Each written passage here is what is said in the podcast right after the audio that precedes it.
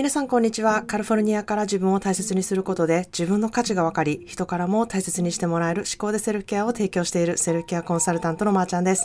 え、今日もこのポッドキャストが皆さんのお気持ちに寄り添うものであったらいいなと思っています。え、皆さんいかがお過ごしでしょうか？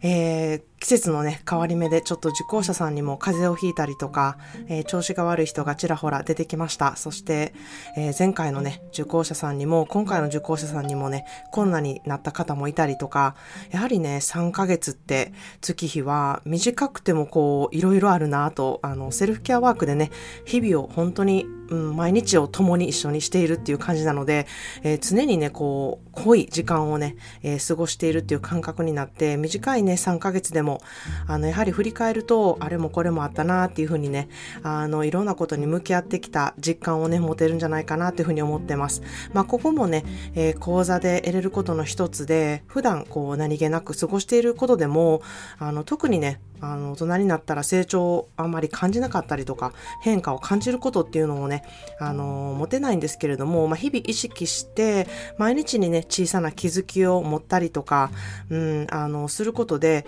えー、3ヶ月っていうのがかなり濃くなるんですよね。で、そんな風に過ごしていけば、あの、講座をね、受けていない時間もそういう感覚で日々を過ごせるっていうことができてですね、えー、充実感とか満足感をね、えー、増せ、増すことができる生活がね、えー、自分でできるるようになるっていうふうに私は思っているんですね。まあ、それが増えるとですね、自分でそれを得たという肯定感にもつながってくるので、結果、えー、自分軸でね、生活していくツールが得れるようになるんですね。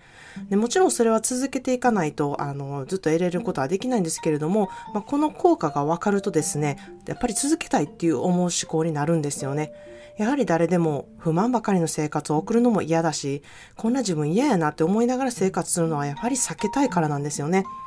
しかし思考一つでそれがね、楽になるのであれば、それに越したことは本当にないなっていうふうにね、えー、私はセルフケアでそれが得れるっていうふうに強く思っています。まあそんなでですね、思考はそんな風に助けてくれる存在でもあるんですけれども、まあ、思考を使うがために出てくること、えー、今日は思考の奴隷というテーマでね、まあちょっと、うん、パワフルなタイトルやなって思われるかもしれないんですけれども、いや、これほんまやからちょっと聞いたってみたいな感じで、あの、あるあるやからっていう感じでちょっとお話ししたいなっていうふうに思います。えー、これはですね、最近私自身が気づいたことで、えー、その気づきをね、やはり伝えたら、受講者さんも、いや、私もまさにそれですっていうことをね、えー、お聞きしたので、もしかしたらリスナーさんのね、皆さんにもシェアできることでね、え何かのヒントになればいいなと思って今日はシェアしたいなって思ってます。まあ、日々のね、タスクをこなすことで、こう、いっぱいいっぱいになっててですね、とにかく何をやっているわけでもないのに疲れるってことありませんか？なんか私も、あの、ここ最近ちょっとポッドキャストが滞っていたのもいろんなことが頭の中にありすぎて何をどう順番に、え、ポッドキャストを撮って話していこうかっていうことがねぐちゃぐちゃになってたんですよね。なのであの別にねうん、タスクをこなしている充実感もないんですけれども、なんかやってても疲れるとか、えー、なんかやっても終わらない感覚になるっていう時あると思うんですよね。で、まあそんなね、えー、今日は思考の奴隷にならないようにできる3つのことをね、シェアしたいなって思ってます。まあ私自身本当に、えー、思考の奴隷になっているっていうふうにね、感じて、これをね、この3つを実行して、えー、自分でね、すごく役に立ったなと思ったので、え、もしね、同じ状況の方で、いや、わかる、ほんまに、なんか今頭の中ぐちゃぐちゃやねん、みたいになってる方はね、ぜひね、実践してみてほしいなというふうに思います。まず一つ目はですね、タスクを終わらすことを確認するためにリスト化することなんですね。まあ、忙しい時はタスクを書く作業っていうのを飛ばしてですね、頭で結構これとこれとこれをやってからこれしようっていうね、あの、もうやり始める方がいいからみたいな感じで、ほんまにあの忙しいからもうやり始める方がいいねみたいな感じでこう、先にそれをやっていくっていうことをあのやっていく方がいるんじゃないかなっていうふうに思います。で、まあそうやってやっているとですね、できたのにやった感がなかったり、覚えておかなって思うタスクから、こう頭がいっぱいいっぱいになるので、メモにね、まず頼って書いておくことで、頭の中をからちょっと出すという、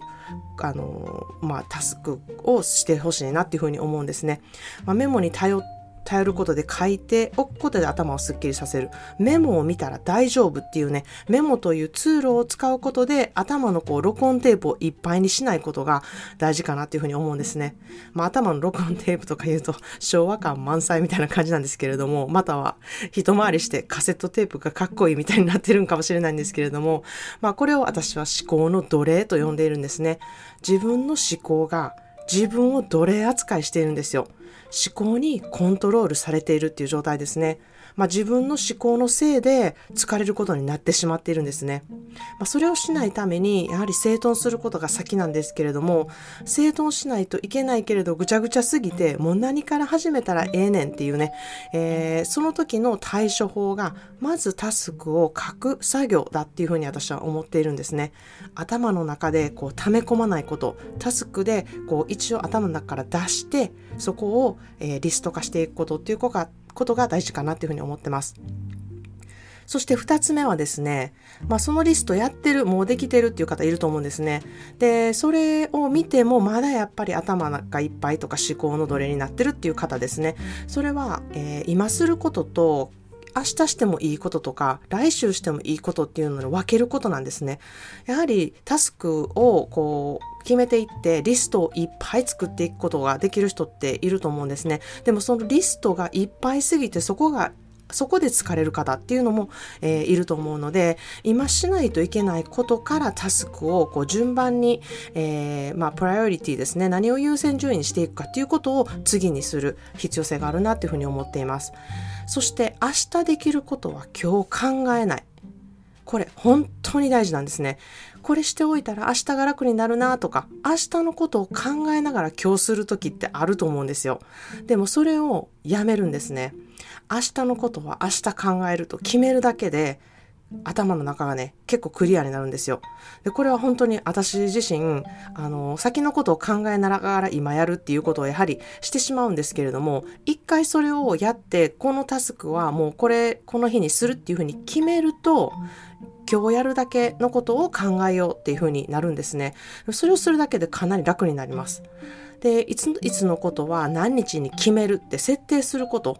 もすごく楽になるし、日程を決めないで、やはりななんとなくね、こうずっとそのことを考えてるっていう風になっていくと、これまたね、思考の奴隷になってしまうので、あの、何日までにこれを考えるとか、この日にこれを考えるっていう考える日のタスクを考えるって感じですね。ちょっとややこしいんですけれども、あの、常にこう、うん、明日のことを考えながら今やるとか、えー、先々のことって決めてあるのに、その日のことを考えながら今やるっていうことで、頭の中いっぱいにしないことっていうことですね。それが二つ目です。で、三つ目はですね、何も考えない時間とか火を作ることです。これは結構びっくりするぐらい効果的で、あの、現実逃避をしようとね、あの、SNS 見たりとかして気を紛らわしたりとか、まあ、本を読んだりとかして、その世界に没頭することで、こう、思考の休憩ができてると思ったら結構大間違いなんですよね。まだタスクが脳内にこう、居座っていて、思考の奴隷になったまま、別のことをしている状態なんですよね。なので、ここで重要なことが、この考えないと決めることなんですよね。何でもないようなんですけど、これめちゃくちゃ効きます。例えば、これから1時間は本を読む時間として、その他のタスクのことを考えないと決めることなんですよ。なんか、あ、今洗濯も回してるから、その間になんか本を読もうとか、そういうことってなんか洗濯物のことが頭にありながら、あの、本読むってことになるんですよね。なので、もう本を読み終わるまで洗濯のことを考えないとか、えー、なんか似てるものを考えないとか、えー、あの、そういうふうなタスクを決めてやるっていうことがめちゃくちゃ大事なんですね。まあ、マルチタスクでいろいろやってしまいたい人にすごく多いと思うんですけれども、私もすごく、あの、それを含めて、あの、マルチタスクでこれもあれも一挙にやってしまおうみたいな、あの、一石何鳥が一番ええみたいな風に考えがちな人にすごく多いと思うんですけれども、やはり、あの、このタスクが脳内に居座っていて、他のことをやるっていうことで、すごく思考の奴隷にしがちなんですよね。なので、本当に重要なことが、一つのことだけに集中すること。まあ、それってね、マインドフルネスの効果でもあるんですけれども、あの、一つのことだけをして、他のことはもう考えないと決めることっていうことが、えすごく、あの、効果的だなというふうに思います。まあ、本を読むことでも本の世界に集中することっていうことですね。それを決めることが大事です。1時間でも、まあ、ちょっとそれをやってすっきりしないなって思う時は半日などを決めてタスクを見ない日タスクをしない日と決めることっていうことがすごく大事だなっていうふうに思います。まあ、それでもね、まー、あ、ちゃんやらなあかんこといっぱい出てくるやんって思う方はね、えー、そのやらなあかんことは何なのかっていうことを決めて、それだけをして、他のことはもう一切考えないっていうふうにね、決めるってことが大事かなっていうふうに思います。まあ、例えばですが、私もね、えー、子供のこれからの予定とか、親として提出してしないとねいけないことのメールとか、あの、水曜日がね、締め切りでそれまでにしないといけないなって思っている場合、まあ、日曜日にやるのか、でも日曜日休みの日やしなとか、えー、そしたら月曜日の午前中にできるんじゃないかっていうふうに考えたら、じゃあ月曜日の朝にするから、それまではもうこのメールのこととか提出しない、しなきゃいけないこととか予定とかはもう一切考えないっていうふうに決めるんですね。タスクをする月曜日の朝、に子供の予定とメールのチェックの返信をするっていうふうにね、えー、書いておいて、そのタスクを月曜日の朝にするっていうふうに決めるっていうことなんですね。それをすることでもう一旦それについて考えることを終わりにするっていうことを自分で決めるんですね。それをしないと、やっぱりずっと、ああ、あれしなあかんなとか、これしなあかんな、いつしようかなっていうね、思考の奴隷にずっとななったまんまになるんですね。はい、ということで、そんなで思考の奴隷解放宣言になるような一言 English を今日はピックアップしたいなと思います。You can't go back to change the beginning, but you can start now and change the ending. 起きてしまったことは戻って変えることはできない。でも今からできることをするとエンディングは変えることができるという言葉です。You can't go back to change the beginning, but you can start now and change the ending. 起きてしまったことは戻って変えることはできない。でも今からできることをするとエンディングは変えることができる。これはね、不思議の国のアリスのあの作家のルイス・キャロルが言った言葉なんですけれども、いや本当にね、そうだなって思います。まあ、作家さんらしい、えー、表現の仕方のあの言葉だなっていうふうに思うんですけれども、まあ、計画している時も、あの、あの時みたいにならないようにって考えて行動したりとか、あの、不安があるがために思考が絡まったりとか、やはりいろんな感情が入ってくることで思考の重荷になるってことでね、あると思うんですよね。